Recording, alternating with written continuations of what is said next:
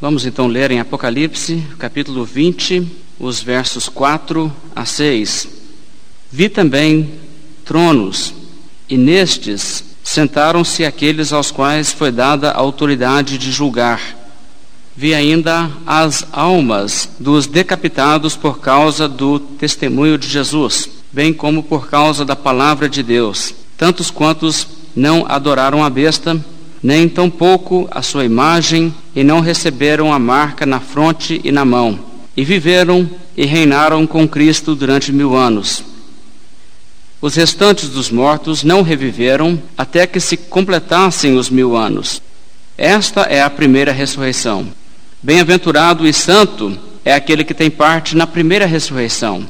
Sobre estes, a segunda morte não tem autoridade. Pelo contrário, serão sacerdotes de Deus e de Cristo e reinarão com ele os mil anos. Nessa passagem, nós encontramos o progresso aqui do capítulo 20 de Apocalipse, tendo na semana passada examinado os versos 1 a 3 sobre a prisão de Satanás. Aqui o quadro muda um pouco, focalizando agora os servos de Deus e a sua condição. E o foco aqui é colocado sobre aqueles que recusaram adorar a besta e que recusam adorar a besta. Veja que o texto descreve no verso 4 como os decapitados, as almas dos decapitados por causa do testemunho de Jesus, bem como por causa da palavra de Deus. E aí ainda explica mais, dizendo: tantos quantos não adoraram a besta, nem tampouco a sua imagem e não receberam a sua marca na fronte e na mão.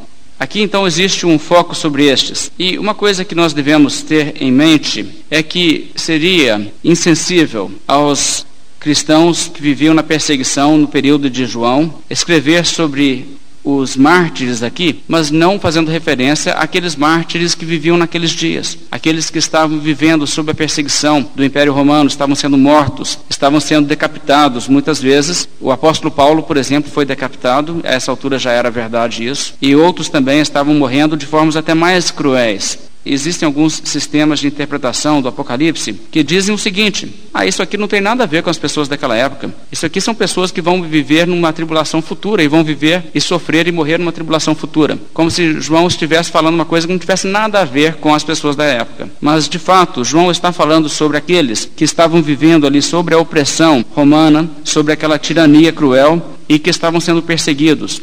E ele tem uma mensagem de encorajamento para estes aqui. A sua mensagem não é uma coisa futurística, não tendo nada a ver com eles, mas era uma mensagem muito prática. O que é a realidade sobre as pessoas que resistem à besta, que resistem à adoração do imperador, do homem, e são fiéis e leais a Cristo. Qual é a condição dessas pessoas? Bem, a olhos humanos nesse mundo, a aparência é de que estes foram derrotados, não é? Porque são mortos, e o domínio aqui na terra está temporariamente nas mãos de um poder anticristão. Então eles são vistos aqui na terra como vencidos. Mas o Apocalipse 20 quer nos mostrar a realidade espiritual, e a realidade espiritual é que eles de fato não estão vencidos nem derrotados. Esse texto então faz menção de uma ressurreição, a primeira ressurreição, e também descreve o reinado destes aqui, desses que são fiéis, juntamente com Cristo. E nós vamos analisar então, primeiramente, esse reinado deles com Cristo, conforme está descrito aqui. Mas, primeiramente, vamos ver quem é que está envolvido.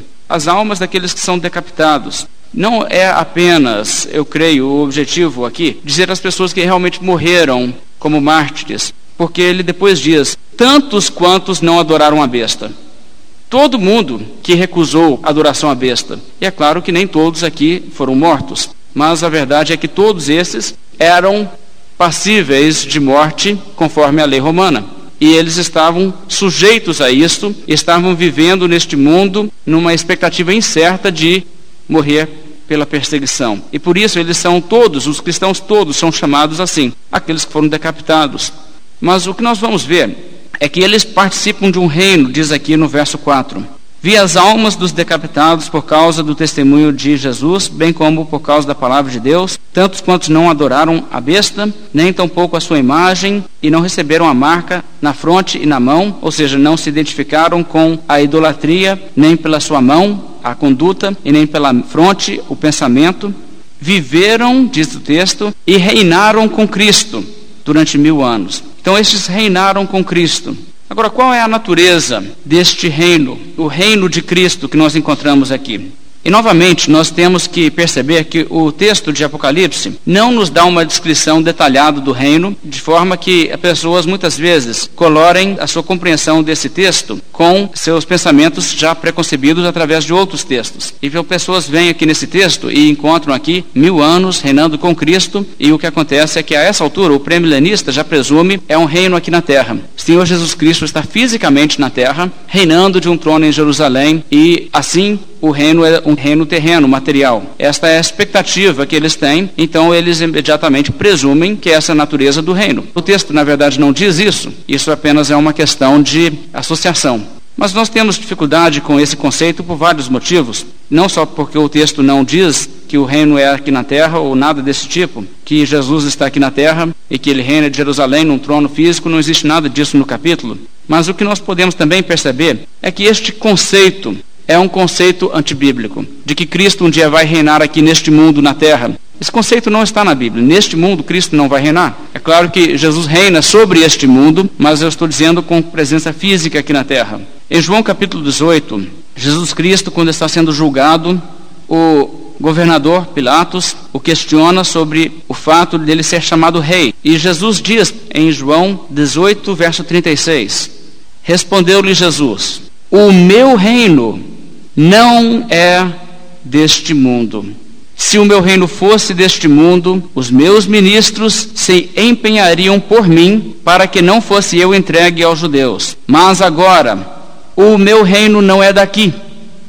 Palavras enfáticas. O meu reino não é daqui. O meu reino não é deste mundo. Jesus disse isso. Então, na verdade, esse era o pensamento que os judeus tinham de que o Messias seria alguém que reinaria no reino humano terrestre. Os judeus tinham essa expectativa, na verdade, tinham uma expectativa de que nada mais seria o Messias do que um restaurador do reino de Davi apenas talvez com dimensões maiores e com mais poder e coisas dessa natureza. Mas era um reino físico que eles esperavam, um rei sentado num trono em Jerusalém. Mas Jesus Cristo nunca quis ser rei nesse sentido. Aliás, João, capítulo 6, nos fala de uma ocasião em que os homens se convenceram que Cristo era o profeta prometido no Velho Testamento. E o capítulo 6 de João, verso 15, diz: Sabendo, pois, Jesus que estavam vir com o intuito de arrebatá-lo para o proclamarem rei, retirou-se novamente sozinho para o monte. Eles queriam arrebatar Jesus para constituí-lo um rei, um rei humano, um rei terrestre. Mas Jesus não quis isso. Tanto que ele afastou-se deles, ele se retirou e foi para outro lugar, porque não era esse tipo de ambição que ele tinha. E Cristo, na verdade, não vai ter um reino desse tipo.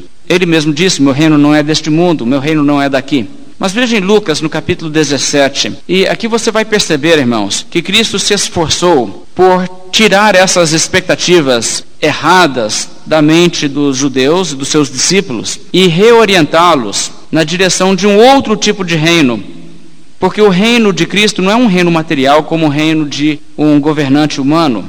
O capítulo 17 de Lucas, o verso 20, a Bíblia diz: Interrogado pelos fariseus sobre quando viria o reino de Deus, Jesus lhes respondeu: Não vem o reino de Deus com visível aparência, nem dirão: Ei-lo aqui ou lá está, porque o reino de Deus está dentro de vós. E então você percebe que Jesus Cristo está entrando em conflito declarado com o conceito, a expectativa judaica de um reino terrestre. E ele está dizendo: olha, vocês não entenderam as Escrituras. Vocês estão indo para uma interpretação errada das Escrituras em achar que é assim. De forma que nós, que temos o benefício não só do Velho Testamento, mas também do Novo, com essas explicações de Cristo, devemos estar preparados para entender que a natureza do reino de Cristo não é um reino humano, não é um reino de que poderá se dizer, está lá em Jerusalém mas é um reino que está dentro dos corações dos homens. Este é o reino de Deus. E a Bíblia diz: não vem o reino de Deus com aparência visível. Não é uma coisa que poderá ser vista, uma coisa que poderá ser estabelecida sobre a face da terra.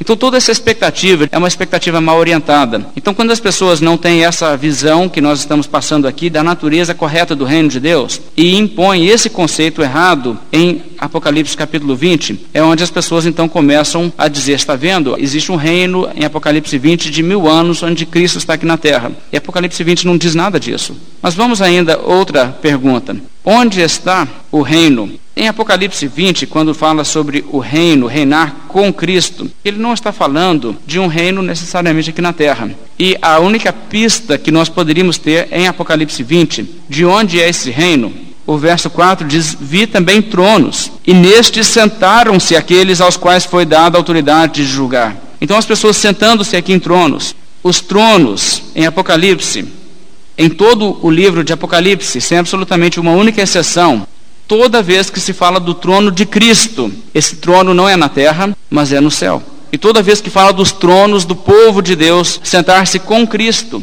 em toda a cena que isso acontece no Apocalipse, isso acontece no cenário celestial. Assentaram-se em tronos celestiais nas alturas com Cristo. É isso o que o Apocalipse nos ensina. De forma que, quando a Bíblia aqui nos dá essa referência, eu vi os tronos, está voltando nossa cena não aqui para a terra, mas voltando nosso olhar para o âmbito celestial onde Cristo tem o seu trono e onde estão os tronos do povo de Cristo, que se assentam com ele nas alturas. Aliás, eu poderia até acrescentar, há apenas três vezes que acontece tronos aqui na terra em Apocalipse. E a Bíblia fala 47 vezes em Apocalipse de tronos. 47 vezes, e só três vezes o trono é na terra. É no capítulo 2, o trono de Satanás está na terra. No capítulo 13, o trono do dragão está na terra. E no capítulo 16, o trono da besta está na terra. Mas o trono de Cristo, de seu povo, sempre está no céu. Então você vê esse contraste, este mundo contra o celestial. Mas o que nós encontramos também é que o período aqui descrito, os mil anos, os mil anos, o período desse reinar do povo de Deus com Cristo, não é também um período futuro. Porque existe um sentido, irmãos, em que o reino de Deus já está inaugurado. O reino de Deus já é uma realidade. E alguém dirá: Mas cadê? Onde está? Mas Jesus não acabou de dizer não virá o reino de Deus com aparência visível, nem dirão está aqui ou está lá, o reino de Deus está dentro de vós. Quando nós entendemos a natureza do reino, nós vemos que o reino de Deus já foi inaugurado, e foi inaugurado pela primeira vinda de Cristo, com o que Cristo estabeleceu. Porque o que foi a mensagem que Jesus pregou? Jesus chegou pregando, diz Marcos 1,15: O tempo está cumprido, chegou a hora, e o reino de Deus está próximo.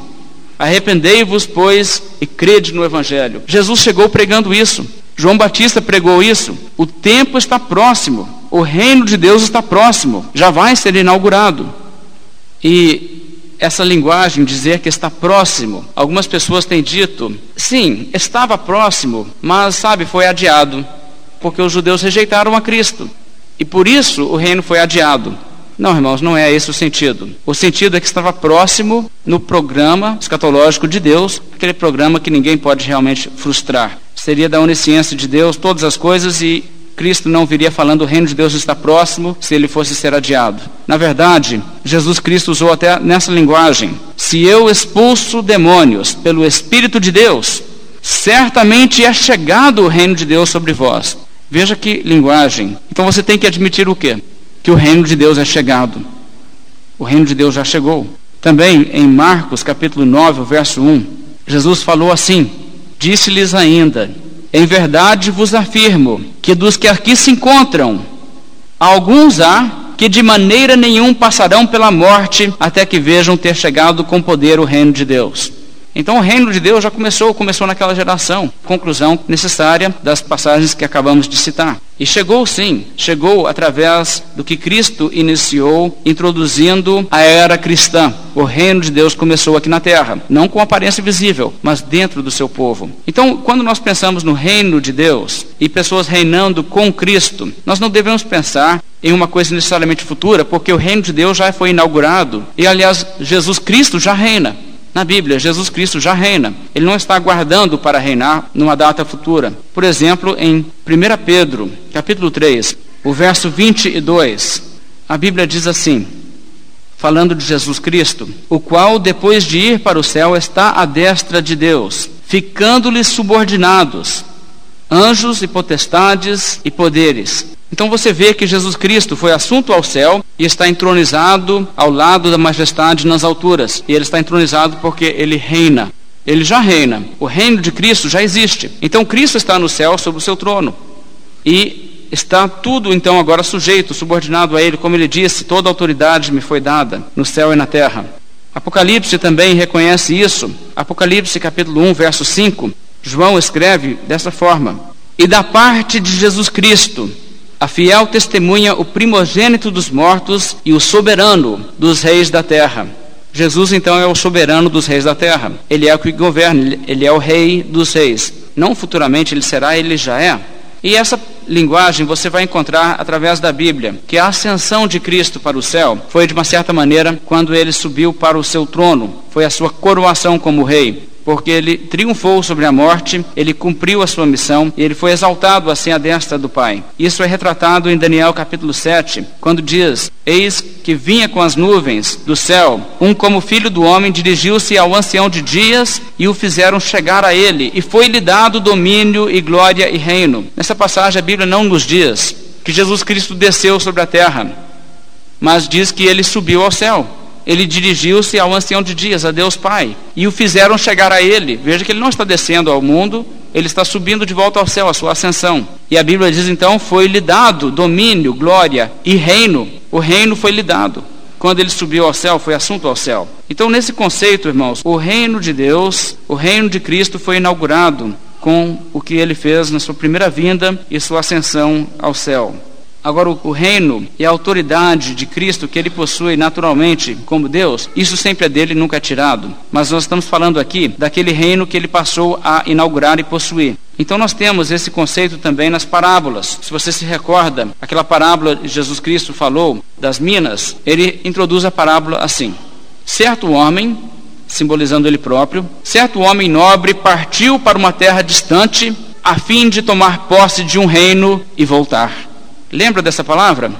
Então ele chamou seus servos e confiou as minas. O que, que representa isso? É a ascensão de Cristo e esse intervalo até a volta de Cristo. Então Cristo retrata esse intervalo assim: ele partiu para uma terra distante, ele foi para o céu, a fim de tomar posse de um reino e depois voltar.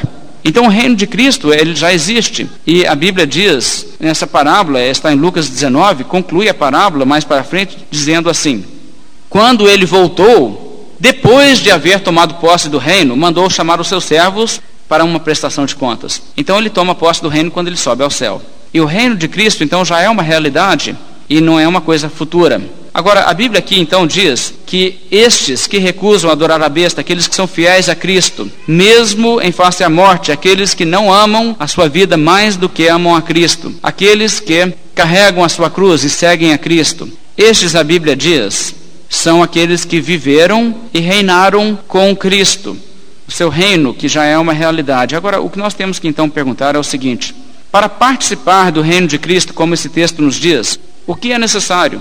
O que é necessário para reinar com Cristo? A Bíblia diz que é necessário viver para reinar com Cristo. É necessário viver. Final do verso 4. E viveram e reinaram com Cristo.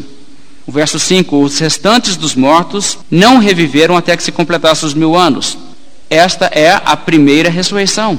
Bem-aventurado e santo é aquele que tem parte na primeira ressurreição. Sobre esses, a segunda morte não tem autoridade. Pelo contrário, serão sacerdotes de Deus e de Cristo e reinarão com ele os mil anos. Quando uma pessoa participa da primeira ressurreição, então ela é constituída o quê? Sacerdotes para Deus. E essas pessoas então reinam com Cristo os mil anos. Agora vamos pensar o que isso, o que é esta primeira ressurreição? A interpretação pré-milenista diz que esta é uma ressurreição física, uma ressurreição dos corpos daqueles que foram mortos fisicamente, sendo agora ressuscitados fisicamente. E isso é um ponto onde eles insistem muito.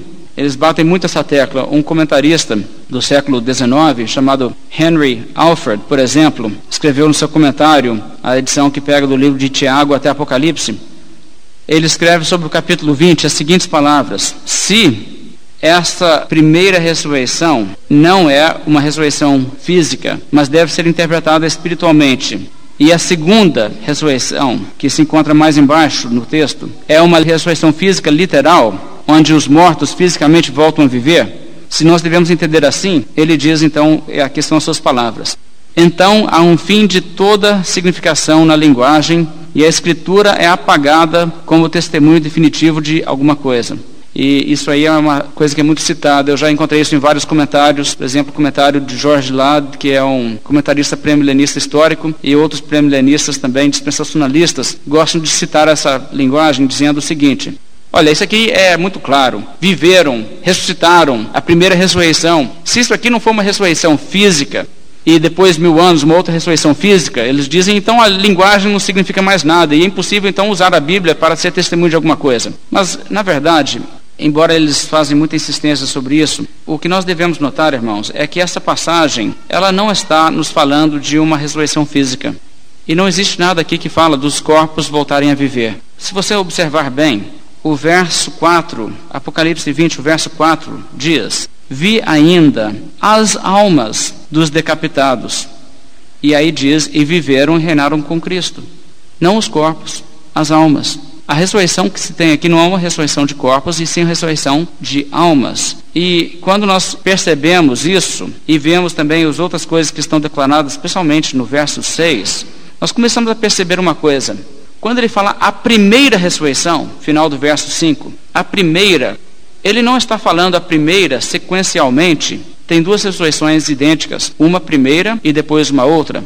Mas ele está falando de dois tipos de ressurreição. Tem o primeiro tipo e o segundo tipo. A primeira ressurreição é um tipo de ressurreição. A segunda ressurreição é outro tipo. A primeira é a ressurreição da alma e a segunda é a ressurreição do corpo. E nem todo mundo faz parte da primeira ressurreição. Da segunda, sim, todos fazem parte da segunda ressurreição. Todos terão ressurreição de corpos. Mas nem todo mundo terá a ressurreição da alma. Essa é a primeira ressurreição. E você pode perceber que o próprio contexto de Apocalipse nos fala de primeiro e segundo, numa forma assim para fazer um contraste. Aqui, por exemplo, não só há duas ressurreições, há também duas mortes. Aqui se fala da segunda morte. Vocês notaram isso aqui no verso 6? A segunda morte. E existe uma coisa interessante, que a primeira ressurreição é o antídoto da segunda morte. Então, quem tem a primeira morte precisa da segunda ressurreição. Mas para escapar da segunda morte é necessária a primeira ressurreição. É esse o jogo que ele faz aqui. E nós devemos perceber uma coisa, no contexto, primeira morte e segunda morte não é a morte do mesmo tipo. Primeira morte é morte física. É morte física.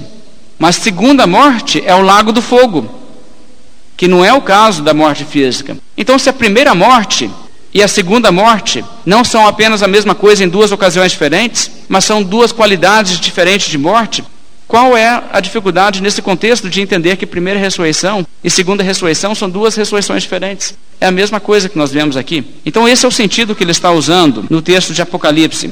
E nós devemos estar atentos a, a esse tipo de comparação, de contraste que ele faz aqui.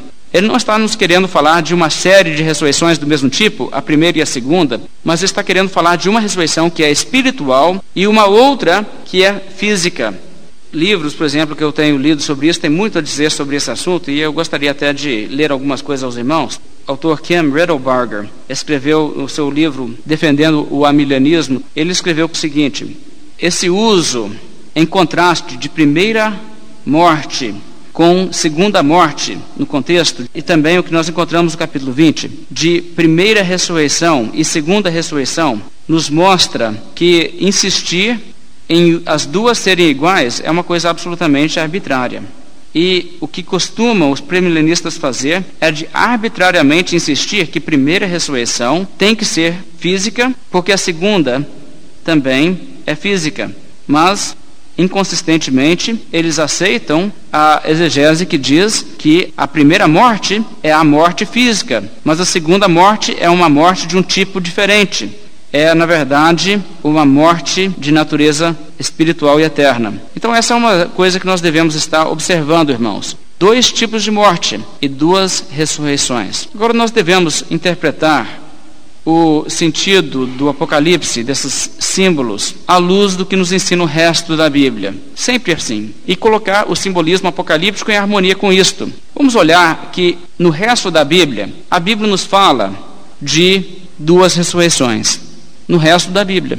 Uma espiritual e uma física. E quando você já chega no Apocalipse com esse entendimento, há duas ressurreições, mas de um tipo diferente. E sabe, a primeira ressurreição é uma ressurreição espiritual. E quem tem parte nela não vai para o inferno. E a outra é uma ressurreição física, todos terão parte nela. Você entende perfeitamente o que João quer dizer aqui quando ele fala isso. Vamos começar então olhando em Efésios, no capítulo 2, e vamos ver qual é a primeira ressurreição conforme o resto da Bíblia. Efésios capítulo 2, verso 1. Ele vos deu vida, estando vós mortos nos vossos delitos e pecados. Ora, aí está, você tem uma ressurreição. Estávamos mortos e o que aconteceu? Ele nos deu vida. Isso é uma ressurreição. Será que não é um abuso chamar isso de uma ressurreição? Bem, vamos ler mais. O verso 2: Nos quais andastes outrora, segundo o curso deste mundo, segundo o príncipe da potestade do ar, do espírito que agora atua nos filhos da desobediência, entre os quais também todos nós andamos outrora, segundo as inclinações da nossa carne, fazendo a vontade da carne e dos pensamentos, e éramos por natureza filhos da ira, como também os demais. Mas Deus, sendo rico em misericórdia, por causa do grande amor com que nos amou, e estando nós mortos em nossos delitos, nos deu vida juntamente com Cristo. Pela graça sois salvos, e juntamente com Ele nos ressuscitou e nos fez assentar nos lugares celestiais em Cristo Jesus. Agora, olha o que o texto acabou de falar. Ele disse: Sabe de uma coisa? Você que é cristão, você que é salvo, você que já nasceu de novo, Deus já te ressuscitou. A Bíblia diz isso com essa exata palavra. A Bíblia diz: estando nós mortos nos pecados, Ele nos deu vida, Ele nos ressuscitou. E não somente Ele nos ressuscitou, mas Ele nos fez assentar nos lugares celestiais em Cristo os tronos celestiais. O que a Bíblia está dizendo? Quando nós ressuscitamos espiritualmente, quando nós tivemos a salvação, nós tivemos a primeira ressurreição. E nós fomos então assentados nos tronos celestiais onde Cristo já reina. Juntamente com ele. Isso faz parte todo do contexto aqui de Efésios. Veja o capítulo 1 de Efésios, o verso 19. Como diz aqui que Cristo já reina, ele reina do céu. E agora aqueles que estão salvos, através de ter essa ressurreição espiritual, assentam-se em tronos com Cristo e reinam com ele. Efésios 1, verso 19. E qual é a suprema grandeza do seu poder para com os que cremos, segundo a eficácia da força do seu poder, o qual exerceu ele em Cristo, ressuscitando-o dentre os mortos e fazendo-o assentar à sua direita nos lugares celestiais, acima de todo principado e potestade, poder e domínio, e de todo nome que se possa referir, não só no presente século, mas também no vindouro e pôs todas as coisas debaixo dos seus pés, e para ser o cabeça sobre todas as coisas o deu à igreja. E veja o que a Bíblia está dizendo. Deus ressuscitou a Cristo e o fez assentar à destra da majestade nas alturas, o colocou sobre tudo, acima de todo principado, acima de toda potestade, poder e domínio, de todo nome que se possa referir, ou seja, o colocou reinando. E aí no capítulo 2, sabe o que, que o texto diz? E nós, nós estávamos mortos mas ele nos ressuscitou também e nos fez assentar com Cristo nas alturas onde ele reina. Ora, irmãos, é exatamente o mesmo quadro que você encontra no Apocalipse. Aqueles que são servos de Deus viveram, as almas viveram e reinaram com Cristo, lá onde estão os tronos no céu. O mesmo quadro. Vamos também para Colossenses. Colossenses capítulo 2, no verso 12. E aqui você encontra a palavra de Deus nos falando sobre a ressurreição também do crente, que é a primeira ressurreição, a ressurreição da alma. Colossenses 2, verso 12. Tendo sido sepultados juntamente com ele no batismo, no qual igualmente fostes ressuscitados mediante a fé, no poder de Deus que o ressuscitou dentre os mortos. E a vós outros, que estáveis mortos pelas vossas transgressões e pela incircuncisão da vossa carne, vos deu vida, juntamente com ele, perdoando todos os nossos delitos. E aí está, irmãos. Cristo foi ressuscitado pelo poder de Deus e nós também juntos com ele. E não é isso que o nosso batismo ensina? Que nós já ressuscitamos, já tivemos a primeira ressurreição. E nós estamos juntamente com Cristo. Estávamos mortos em nossas transgressões, mas Ele nos deu vida, perdoando todos os nossos delitos. Agora veja o capítulo 3. Colossenses capítulo 3, o verso 1. Prosseguindo nesse mesmo raciocínio, Paulo ainda diz: Portanto, se fostes ressuscitados juntamente com Cristo, buscai as coisas lá do alto, onde Cristo vive assentado à direita de Deus. O que você vê novamente? a mesma realidade. Se fostes ressuscitados juntamente com Cristo. Isso já aconteceu com você? Você já teve uma ressurreição? Se você estava morto nos pecados e agora você tem vida espiritual, você tem perdão dos pecados, você já foi ressuscitado juntamente com Cristo. Agora veja João, o Evangelho de João, capítulo 5. E é interessante que nós acabamos de ler Paulo falando, mas agora nós vamos ver João, o mesmo João que escreveu o Apocalipse. E ele também usa no seu evangelho a mesma ideia, quando ele fala aqui de duas ressurreições, no capítulo 5. Isso aqui deve ser compreendido, irmãos. É uma passagem que, sem aviso, fala de duas ressurreições, uma sendo espiritual e depois a segunda sendo física. Capítulo 5 de João, verso 24, ele nos diz assim: em verdade, em verdade vos digo: quem ouve a minha palavra e crê naquele que me enviou, tem a vida eterna. Não entra em juízo, mas passou da morte para a vida. E aí está uma ressurreição. Passou da morte para a vida. E veja como que ele continua, verso 25. Em verdade, em verdade vos digo que vem a hora e já chegou, em que os mortos ouvirão a voz do Filho de Deus, e os que a ouvirem viverão. Aí está uma ressurreição. Jesus diz: Vem a hora, e aliás, isso não é uma hora futura, é uma hora que já chegou, em que os mortos, espiritualmente falando mortos, ouvirão a voz do Filho de Deus, ouvirão a sua mensagem, o seu evangelho. E os que a ouvirem, os que derem ouvidos, os que têm ouvidos para ouvir, os que a ouvirem, viverão. Essa é uma ressurreição. Essa é a primeira ressurreição. Mas o verso continua dizendo verso 26. Porque assim como o Pai tem vida em si mesmo, também concedeu ao Filho ter vida em si mesmo e lhe deu autoridade para julgar, porque é filho do homem. Não vos maravilheis disto, porque vem a hora, e essa ainda não chegou, mas vem a hora, diz Jesus, em que todos os que se acham nos túmulos ouvirão a sua voz e sairão. Os que tiverem feito o bem para a ressurreição da vida, e os que tiverem feito ou praticado o mal para a ressurreição da condenação. Olha o que o Senhor Jesus Cristo aqui diz: Vem a hora, e já chegou, em que os mortos ouvirão a voz do Filho de Deus e os que ouvirem viverão. Essa é a conversão, essa é a primeira ressurreição. Agora eu te pergunto uma coisa: é verdade ou não é que quem participar dessa ressurreição aqui, que é a primeira que Jesus menciona, a ressurreição de ouvir o Evangelho, crer no Evangelho e passar a ter vida espiritual. É verdade ou não é que quem tem parte nessa primeira ressurreição, sobre ele a segunda morte não tem domínio? É verdade. E é exatamente isso que o Apocalipse está nos falando. A pessoa que tem parte na primeira ressurreição, que é a ressurreição da alma, esse não sofrerá o dano da segunda morte. E nós temos que ver, irmãos, que se já passamos da morte para a vida, uma ressurreição já aconteceu conosco. E outra realidade que devemos notar. Vamos olhar em Colossenses capítulo 1.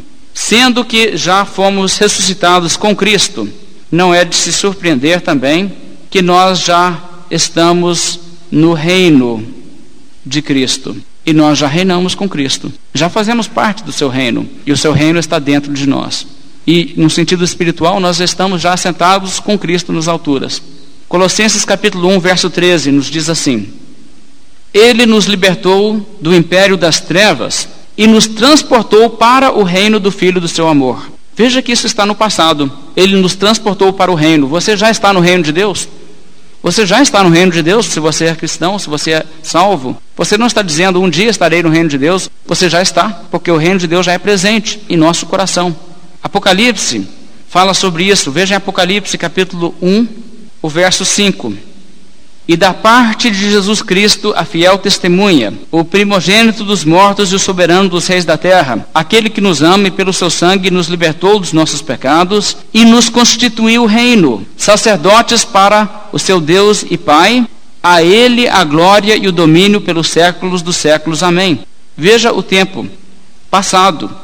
E nos constituiu, e não e nos constituirá, mas ele já nos constituiu reino sacerdotes para Deus. Já somos um reino de sacerdotes. O verso 9: Eu, João, irmão vosso e companheiro na tribulação, no reino e na perseverança em Jesus. Veja que João já é um nosso companheiro também no reino. O reino não é futuro, irmãos, o reino é presente. E nós estamos no reino de Deus se estamos em Cristo. E estamos reinando com Cristo, no sentido espiritual. Agora, eu queria que vocês lessem novamente o verso 6 aí no capítulo 1. Nos constituiu reino, sacerdotes para o seu Deus e Pai. Grave essa linguagem na sua mente. Nos constituiu, no passado, reino, sacerdotes para o seu Deus e Pai. Agora vamos para o Apocalipse capítulo 20 novamente. E veja o que nos diz o capítulo 20 de Apocalipse, o verso 6. Bem-aventurado e santo é aquele que tem parte na primeira ressurreição. Sobre estes, a segunda morte não tem autoridade. Pelo contrário, serão o que? Sacerdotes de Deus e de Cristo, e reinarão com ele os mil anos. Não é interessante? Em Apocalipse capítulo 1 diz: Ele nos constituiu reino, sacerdotes para Deus. Aqui diz, sabe, na visão que eu tive, eu vi pessoas que foram ressuscitadas, as almas ressuscitadas e transformadas num reino e reinaram com Cristo, sendo sacerdotes para Cristo. Agora, isso é futuro ou isso é presente? Isso é presente. Conforme o testemunho do próprio livro de Apocalipse, isso não é uma condição futura, isso é uma condição presente. Se nós entendemos o simbolismo que o livro nos traz. Agora, o que eu gostaria que os irmãos então estivessem captando aqui é que a, a palavra de Deus aqui está nos falando de uma realidade espiritual muito profunda. O verdadeiro vitorioso neste mundo é aquele que tem a primeira ressurreição. É aquele que tem a salvação, transformado, que nasce de novo. Este é que é o verdadeiro vencedor. Mesmo que no mundo ele seja decapitado, mesmo que ele seja perseguido, oprimido, desprezado, mas ele tem parte da primeira ressurreição. Ele reina com Cristo. Ele tem uma posição já neste mundo muito superior à posição de qualquer grande deste mundo. E sabe o que acontece também quando ele morre? Ele vai estar com Cristo. E sobre ele a segunda morte nunca terá autoridade. Essa é a mensagem que o texto nos traz. E volte para o, o, verso 4 e vamos ler com essa compreensão todo esse trecho, os versos 4 a 6. Vi também tronos, e nestes sentaram-se aqueles aos quais foi dada autoridade de julgar. No caso, deve ser um símbolo do povo de Deus que vai julgar com Cristo, porque nós julgaremos, o mundo julgaremos até os anjos. O verso continua dizendo: Vi ainda as almas dos decapitados por causa do testemunho de Jesus, bem como por causa da palavra de Deus, tantos quantos não adoraram a besta, nem tampouco a sua imagem, não receberam a marca na fronte e na mão, e viveram e reinaram com Cristo durante mil anos, durante esse período de mil anos. E o verso 5: Os restantes dos mortos não reviveram até que se completasse os mil anos. Essa linguagem, os restantes não reviveram até que se completasse os mil anos, não implica que depois dos mil anos eles ressuscitarão na verdade, eles ressuscitarão fisicamente, mas a linguagem está simplesmente dizendo, nesse período de mil anos, que é o completo, a totalidade do tempo. Sabe o que acontece com os outros? Os outros mortos, durante todo esse período, eles não ressuscitam. Mas a primeira ressurreição, quem tem parte nela, este será eternamente abençoado. O verso 5 conclui: Esta é a primeira ressurreição.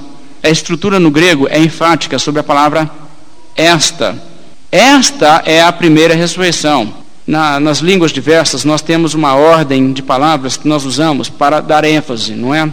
No português, nós faríamos a ênfase assim: a primeira ressurreição é esta. E você vê que esta é a palavra que leva o peso, a força da coisa. Então é isso que o grego faz, coloca assim: a primeira ressurreição é esta. Bem-aventurado e santo é aquele que tem parte na primeira ressurreição. Sobre estes, a segunda morte não tem autoridade. Pelo contrário, serão sacerdotes de Deus de Cristo e reinarão com ele os mil anos. Agora, o pensamento aqui, a interpretação que nós estamos passando aos irmãos, de que essa primeira ressurreição é a ressurreição da alma, é o nascer de novo, é passar da morte para a vida espiritual. Esta é a única interpretação que realmente faz justiça com o que declara o verso 6. Porque qualquer interpretação que diz você não precisa fazer parte da primeira ressurreição para escapar da segunda morte, está em conflito com o verso 6. Porque veja bem o que o texto diz aqui: Bem-aventurado e santo é aquele que tem parte na primeira ressurreição. Se você não tem parte na primeira ressurreição, então você não é bem-aventurado e santo. E aliás, você está na categoria sobre qual a segunda morte terá poder. E deixe-me assim dizer aos irmãos o que isso implica. As interpretações que estão populares hoje dizem o seguinte: ah, essa primeira ressurreição aqui, ela não inclui todos os salvos, todos os eleitos, porque na verdade, Isso acontece antes do milênio. E depois do milênio, haverá mil anos em que muita gente vai nascer e vai servir a Cristo e vai ainda chegar no final do milênio e ter salvação, sem ter tido parte na primeira ressurreição. E veja que é impossível isso, irmãos, levando a sério o que diz o verso 6. Aliás, as pessoas têm dito até o seguinte: a igreja nem vai fazer parte dessa ressurreição, porque o arrebatamento acontece antes disso. Isso aqui acontece na volta de Cristo. Então, sete anos antes da primeira ressurreição, tem uma outra ressurreição. Eu não sei que ressurreição seria essa, talvez a ressurreição pré-primária, né? Mas o que você encontra nessa passagem diz: Bem-aventurado e santo é aquele que tem parte na primeira ressurreição. Sobre estes, a segunda morte não tem autoridade. Se você não tiver essa primeira ressurreição, você irá para o lago de fogo. Você tem que ser parte da primeira ressurreição. Portanto, irmãos, devemos entender que a primeira ressurreição é a ressurreição da alma. E essa ressurreição é a ressurreição daqueles que ouvem a voz de Cristo, ouvem o chamado do Evangelho e creem e se arrependem e aceitam o que Cristo nos passou. Estes passam da morte para a vida, e sobre estes a segunda morte não tem autoridade. Agora, irmãos, a mensagem que esse texto traz é uma mensagem muito rica. Se alguém não nascer de novo, não pode entrar no reino de Deus. Esse texto está nos dizendo também: as aparências do mundo são imperfeitas. É claro que quando os cristãos são neste mundo uma minoria fraca, muitas vezes perseguida, pode parecer que não há chance para a sua vitória, especialmente quando estão sendo massacrados, como estavam sendo nos dias de João. E as pessoas podem pensar: será que existe esperança para o cristianismo? Será que as pessoas que morrem pela sua fé não estão, na verdade, sendo derrotadas? O texto de Apocalipse nos diz: essas aparências são enganosas e não é bem assim. Porque as pessoas que morrem por Cristo, as pessoas que não se submetem às coisas do mal neste mundo, tantos quantos não adoram a besta nem a sua imagem, e não recebem a sua marca na fronte e na mão, estes vivem e reinam com Cristo. E estes terão reis e sacerdotes com Cristo os mil anos. E mesmo quando partem desta vida, estão com Cristo no céu, reinando nas alturas. Esse é o destino daqueles que foram mortos. Eles estão bem, eles não são derrotados dessa forma. Mas por outro lado, aqueles que não estão dispostos a ser decapitados por causa do testemunho de Jesus, aqueles que não estão dispostos a pagar um preço pela palavra de Deus, aqueles que o Apocalipse capítulo 21 vai chamar de covardes, aqueles que não têm coragem de assumir a fé em Cristo diante da morte. A Bíblia diz estes, a parte que lhes cabe, é o lago que arde com fogo e enxofre, a saber, a segunda morte. Então veja como o texto está nos falando. Há dois grupos: os que morrem por Cristo e os que não morrem por Cristo, os covardes.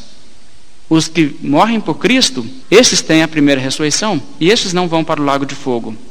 Mas os que não morrem por Cristo morrem duas vezes: a primeira morte e a segunda morte. Esse é o destino daqueles que negam a Cristo. Então, essa palavra, irmãos, é muito forte para uma igreja perseguida. Aliás, para uma igreja em qualquer contexto, não é? O que a Bíblia está nos dizendo tem grande aplicação para a nossa vida. Nós temos que tomar a nossa cruz, seguir a Cristo, morrer dia após dia e seguir a Cristo. Porque aqueles que morrem por Cristo e que morrem com Cristo em Cristo e com Ele ressuscitam, morrendo para este mundo, estes viverão eternamente. Sobre essa segunda morte não tem poder e autoridade. Mas os outros, os demais, que não têm parte na primeira ressurreição, esses serão sujeitos à segunda morte. Vamos nos colocar de pé, fazer uma oração, encerrando nosso estudo bíblico dessa noite.